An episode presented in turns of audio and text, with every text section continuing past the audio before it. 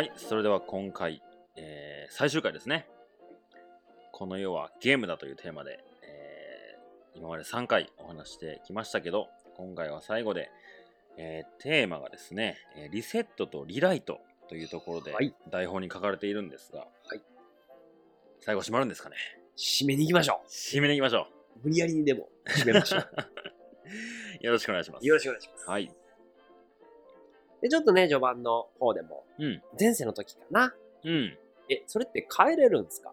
うん。ところの、まさにはいリセットしましょょう。リライトしましょうっていう話で、自分の人生のシナリオ、う。うん。まあ、魂のブループリントをね、はい設。計図があるんですけど、それをまさに今塗り替えていきましょう。うん。やり直していきましょう。うんって。いう意味で、最後ちょっと締めに向かいたいなという感じですね。はい。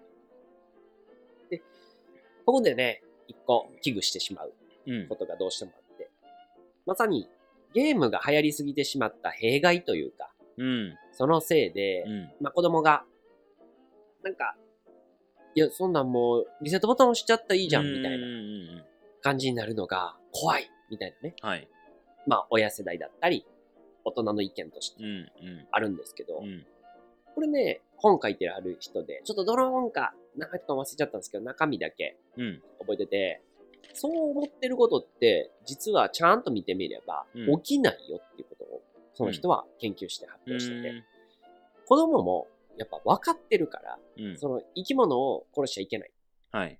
でリセット、魔法で起きる、あの、言い蘇らせられる、うん。なんていうことは、実際には思ってないよっていううん。話で、うん。まあ、そういうね、それに近いような事件が一件二件起きてしまうと、それが全員、はいはいはい。全子供にその影響が起きてるんじゃないか、うん。みたいな印象になってしまうんだけど、ですね。それは正直言ったら、そんな事件っていうのは、ゲームがあろうがなかろうが、昔から起きてることでしょ。うん。そこに生き返るっていう発想があったからやってしまったっていう子が現れただけで、はい。別の理由で殺してる子っていうのはいるし、うん。うん。だから榊原みたいな事件ってすごい悲惨な事うん。う件。ん。別にそのゲームめっちゃやってたかどうかっていうのは全然関係なく起きてるわけだから、うん。それとこれは一緒にしてしまってはいけないよ。はい。みたいなね、うんこともちょっとリセットっていうボタンはちょっと注意しなあかんかなっていううので、ん。セットでまあリライトってことも今回考えていきたいとはい。思ってるんですけど、うん。うん。だいたいリセットボタンを押すときって、うん。まあほぼ100%うまくいかないから押しますよ。ですね。まあ、思ってたのと違うと。うん。一見するとね、うまくいかないことってダメなんですけど、実は最後にうまくいくための、まあ1ピースうん。後になって、あ、あの時うまくいかなかってよかったなと思える。うん。これって、過去は変えれないって言葉の裏返し。はい。過去って変えれないと思ってるけど、うん。実は変えていけますよねっていう話。うん。うん。これはまさに僕は本で読んだんですけど、斎藤ひとりさん。はい。えースリムドガンが有名な、うんですね。えー高額納税者ランキング何十年連続トップ10みたいなはい。感じの人が言ってて、過去に起きた出来事を自分で振り返っていって、自分がネガティブな記憶だ。うんう。まくいかなかったなと思うことがあったら、うん。全部それを無理やりうまくいった記憶に変えていってください。はい。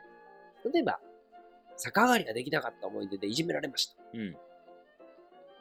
それをどうやっていい経験に変えれますか？うん。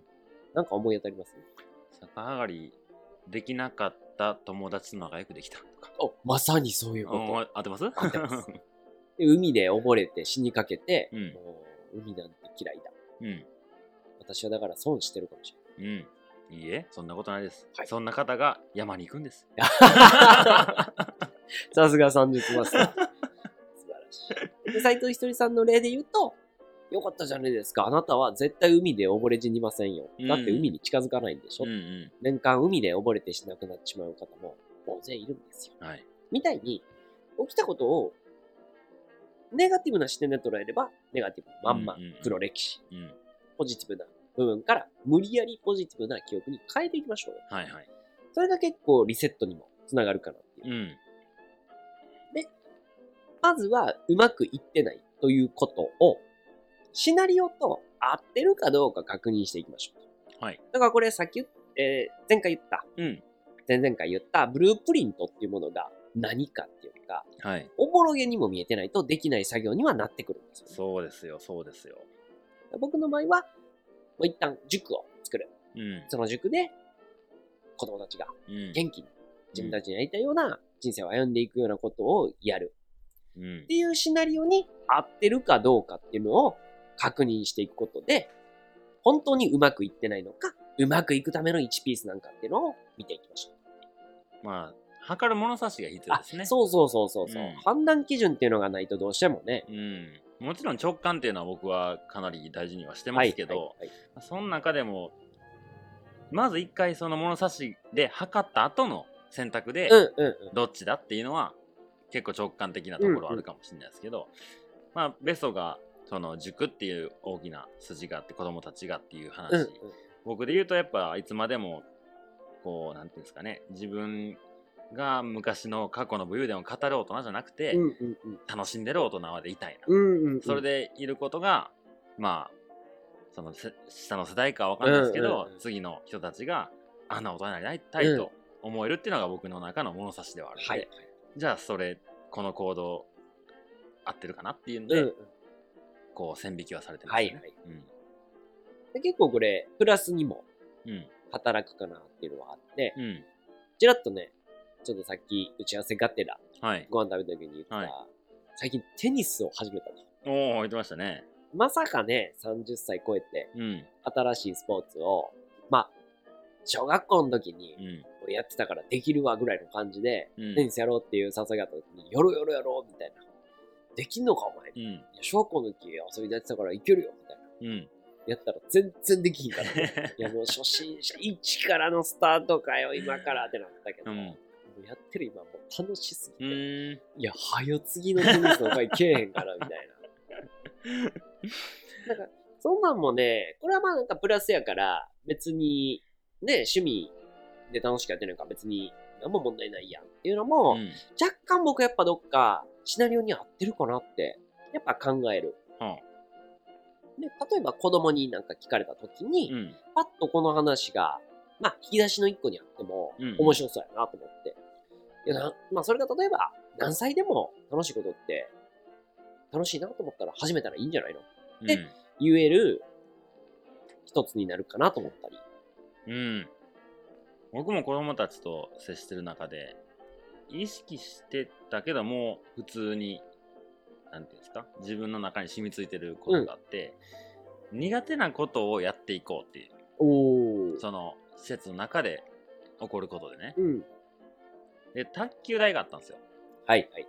で、卓球、僕、下手な、自分の中うでん、、ああって、もう、球技というか、その、ま、何かを、物を持ってやる球技がわかる苦手なんですよ。。わかる。それこそテニスもそうでしょ？そう野球も僕、まあ当たんないんですよ。なるほどで、ね。卓球なんてあんなちっこいボールを、あんなテーブルの中に打たなきゃいけないわけじゃないですか。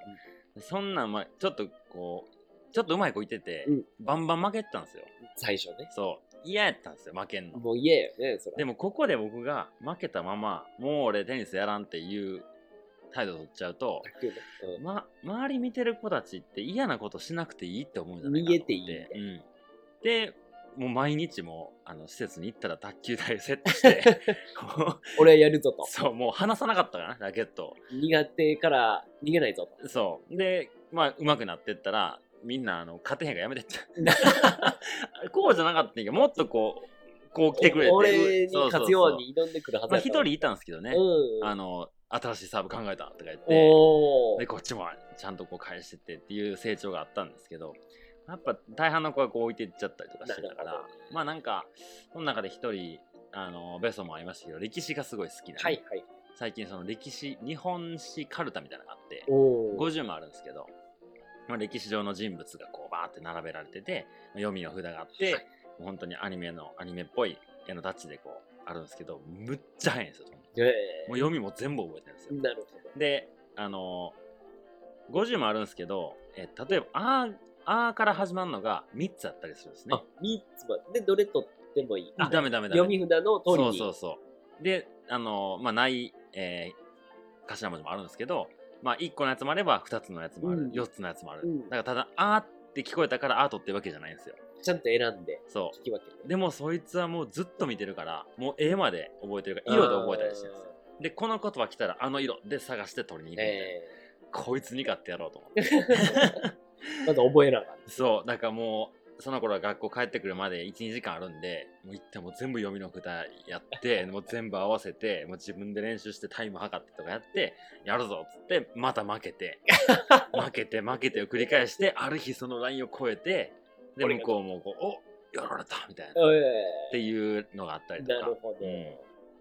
なんかそれ、まさにね、今、その問題をうん。リライトしていってる方かな。うーん。ちょっと、まあ後で、うん。えー、詳しく掘り下げようかなと思ってた部分リライトとは書き直すみたいな。書き直す。うんうん。要は、過去に起きたことって、うん。もう、やり直せない。うん。けど、それでいう、卓球で初戦負けた。いうん。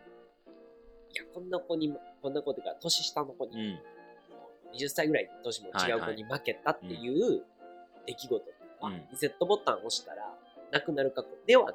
うんうんけど、10回後、いや、勝てたわ。うんうん結果だけ見れば、卓球で負けたと卓球で勝った。はい同じ相手。うんこれ何をしたかっていうと、ストーリー、シナリオを書き換え。うんうんリセットに関しては、えー、もう、さっきの、えー、そういう勝負事よりも、目の敵にしてくるお姉さんの例が分かりやすくて、はいはい。その起きる原因をうん。リセットしちゃおうっていう話。うん。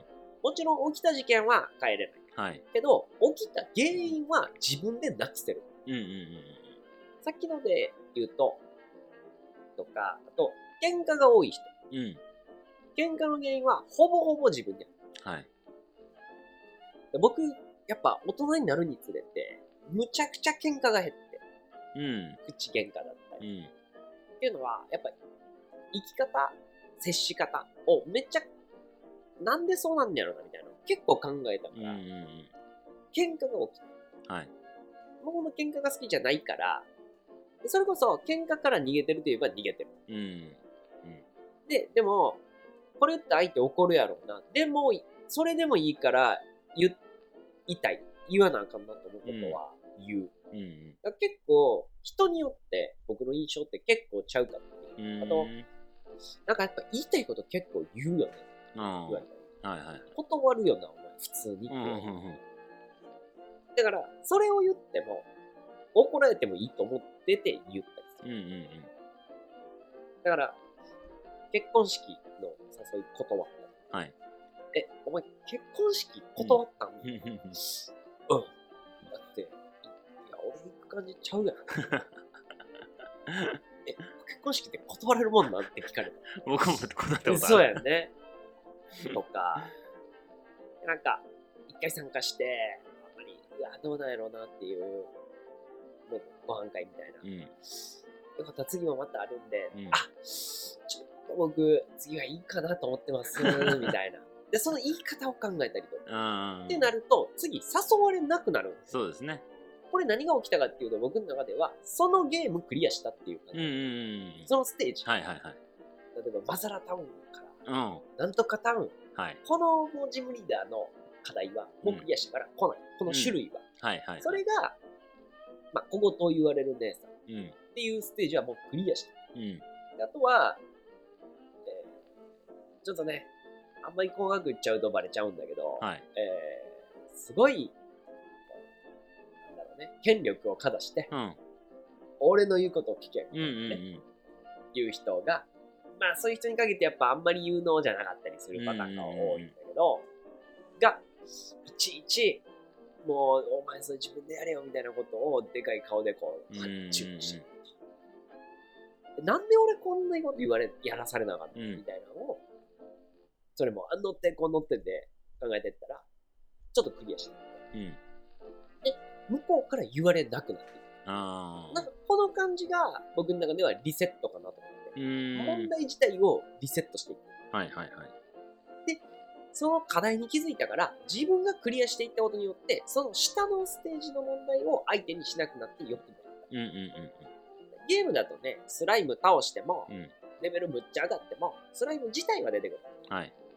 けど、なんかでもそういうゲームあったかも。もうそのレベルになってきたら、うんその相手とは出会わなくなる。へえ。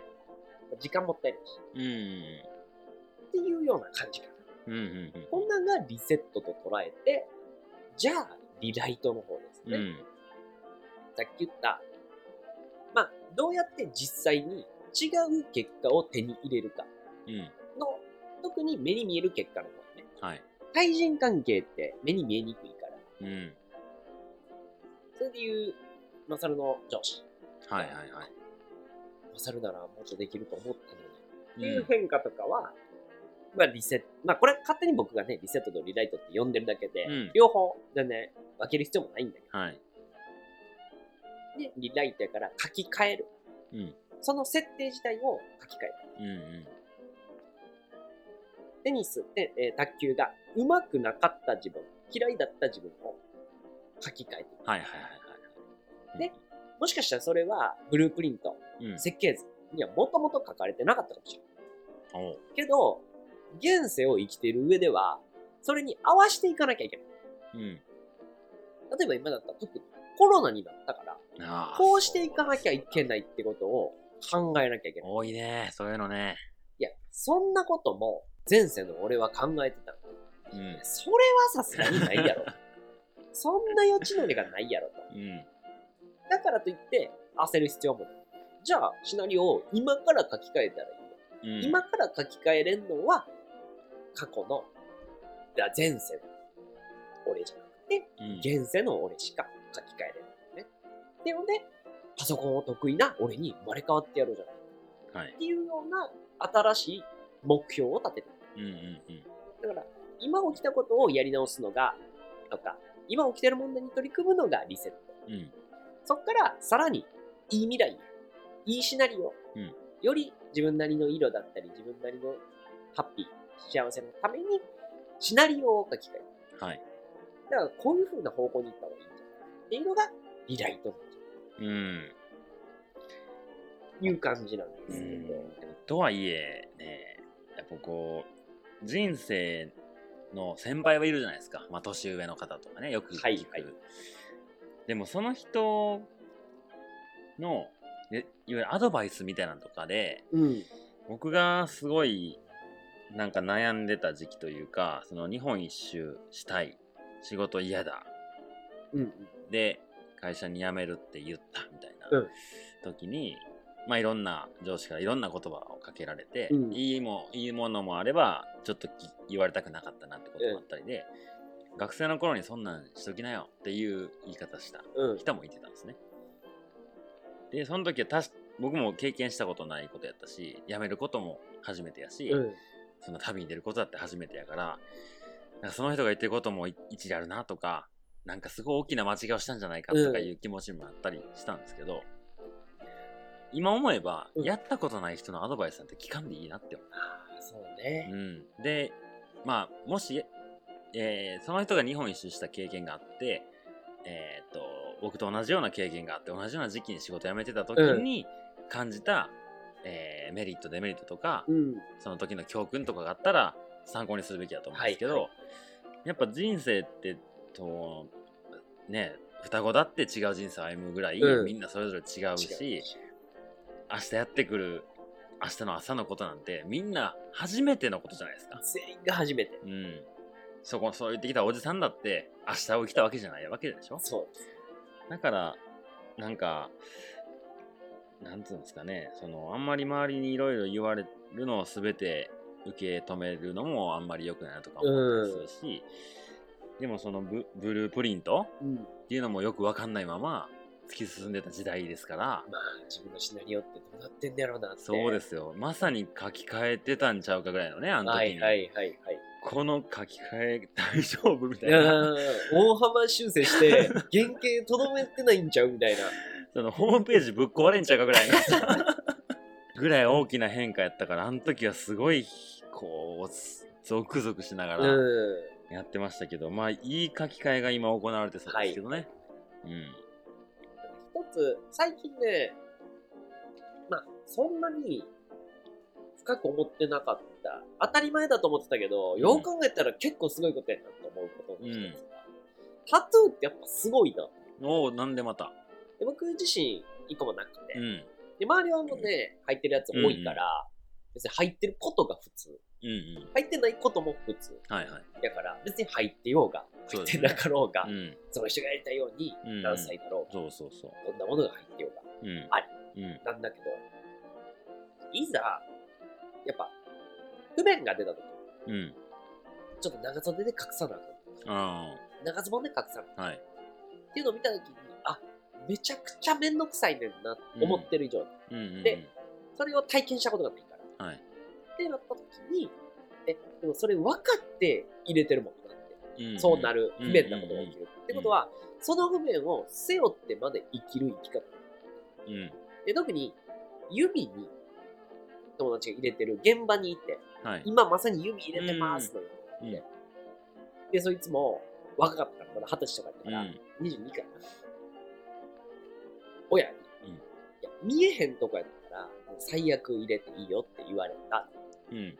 え、指ってゴリゴリ見えるやん。そうやねん。だからまたおかんに怒られる。その、やっぱ覚悟。で、なんで指なんつったら、そいつは歌うやつやから、うんマイク持ってる手に入れ墨タトゥーがあるってことは、俺はこの世界でマイクを離す気がないっていう意味やねんっていう覚悟がはい。タトゥーや。うん。その時に、うわーすげえかっこいい。うんっていう若いからこそ憧れる。うん。で、そいつはもちろん今でも何も後悔もないうんし、うんうん。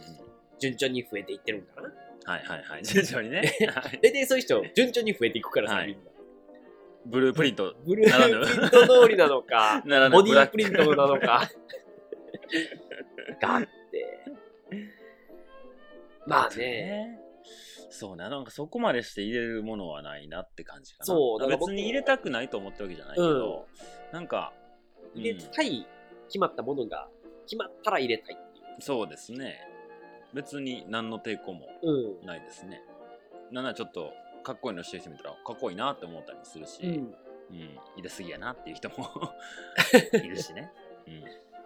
そう。なのでね、逆に言うと、その、リライト、リセットのチャンスっていうのが、うん。あれ、なんかおかしいなって思った時、うんうん。自分人生うまくいかない時だったり、え、みんなそう言ってるけど、ほんまなんてうん。疑う時って、うん。いやコロナ書き換えのチャンスすぎるやろって僕は結構。思ってて、はいはい。僕はもう書き換えることが今んとこあんまりないから、うん。それこそまあ京都行くことだったり、うん今のこはいはいのライフスタイルになることっていうのは結構書き換えの、うんおマジか大丈夫かってなったけど、さっきの指針で、塾やるために合ってるかな。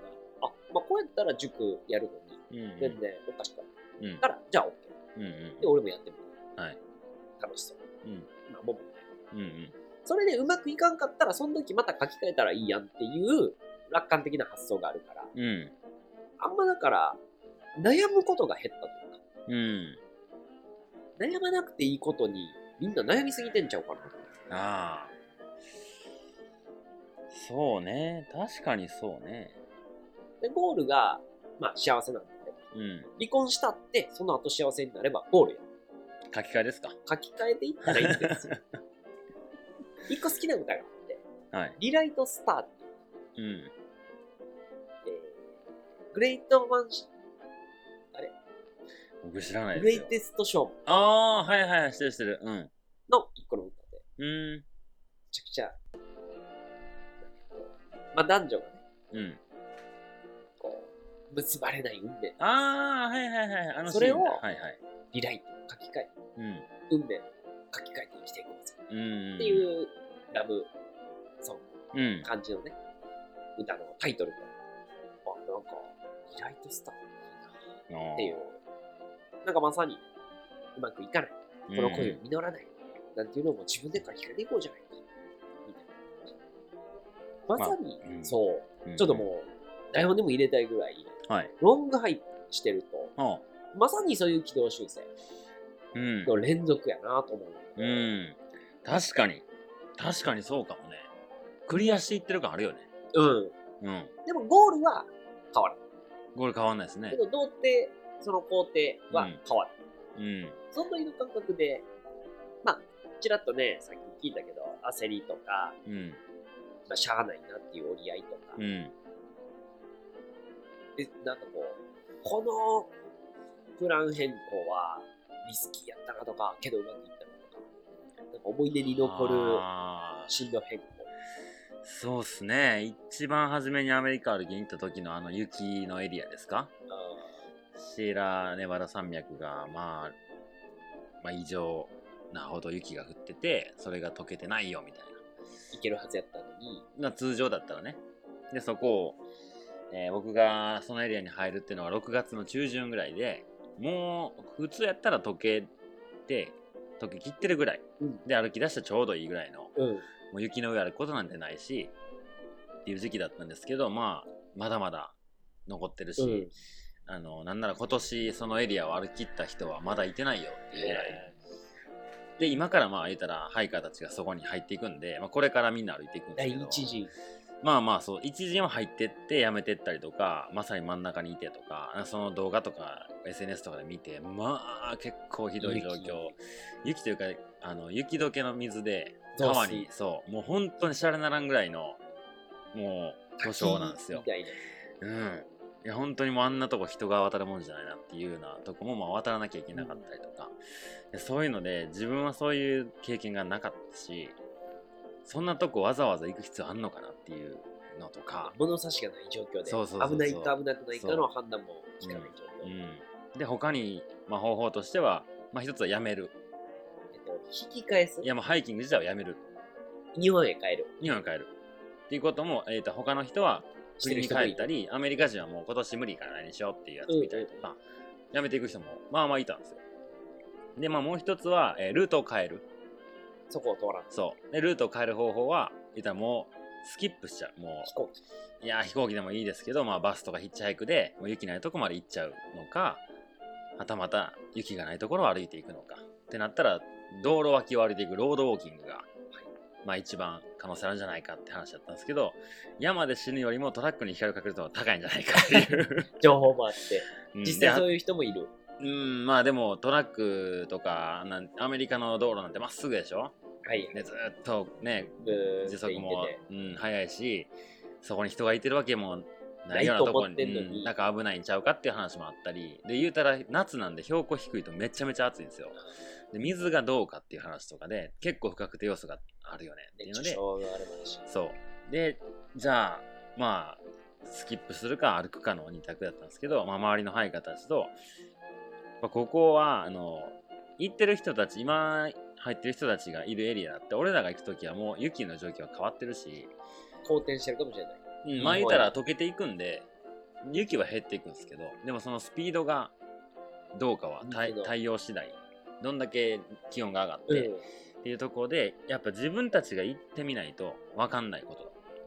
で、やめるやつはやめるでいいけど、俺は自分の目で行って、自分が無理と思ったらやめたい。うんうん。それが自分の中で納得できる方法やと。うんうん。で、僕もそれにそれがいいなと思ったから、結構怖かったですけどね。まあ、なんとか準備をして、入ってそこでまあ、あのバディになる人と出会えて、一緒にそのエリアを抜けれて、まあ結果的に、あの、2017年のシエラを抜けることができたんですよね。結構、みんな断念した人が多かったんですけど、そこは本当に、なんつうんですかね。分かれ道の中で、うん自分のシナリオをこれって決める作業をそうですね。で、なんかまあ言ったらクリアですよね。クリアして。うん。まあもう一回エリア歩きたいかっていうとまた別ですけど、でもその川の渡り方とか、うん。渡るタイミングとか、うん渡る場所とかっていうのはあそこに行ってると全く知らないままやったんで、もしかしたら他のトレイルで同じ状況になった時に、何でもない川で足をすくわれたかもしれないし。だからあそこで緊張感を持ってやった経験が、もしかしたら今生かされてるし、今後も生かされていくかもしれないし、あれは結構、まあ初めってのもあったけど大きいことでしたね。いやうん。ーまさにね、なんかそういう人生の岐路に立たされた時っていうのは、うん。本当レベルアップのために、その岐路が用意されてる。というか、自分でその岐路をレベルアップのために用意した。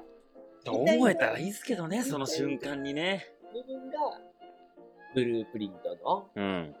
仕掛けになってる。なるほどな。いや、ちょっといろいろ話したことあるんで、番外編にいいですか？はい。そうですね。はい。はい、全4回でお送りしてきましたけど、はいこの世はゲームだということで。ゲーム感ありました？ゲーム感ね、初めの方ありましたね。だいぶ後半はね、うん。スピリチュアル寄りのいや話後半結構スピリチュアル寄りというか僕は結構現実的な話だなと思って聞いてましたけどね。嬉しい。うん。まあ、自分の経験に落とし込めた部分が結構大きかった気がしますね。まあなんか、こう、人生は旅だってね、一番初めに言ってましたけど、まあ、まさに旅をしてたんでそんな、感じ。うん。はい。ちょっと、番外編でああだこうだ話しましょう。はい。はい。ありがとうございまやー今。回もありがとうございました。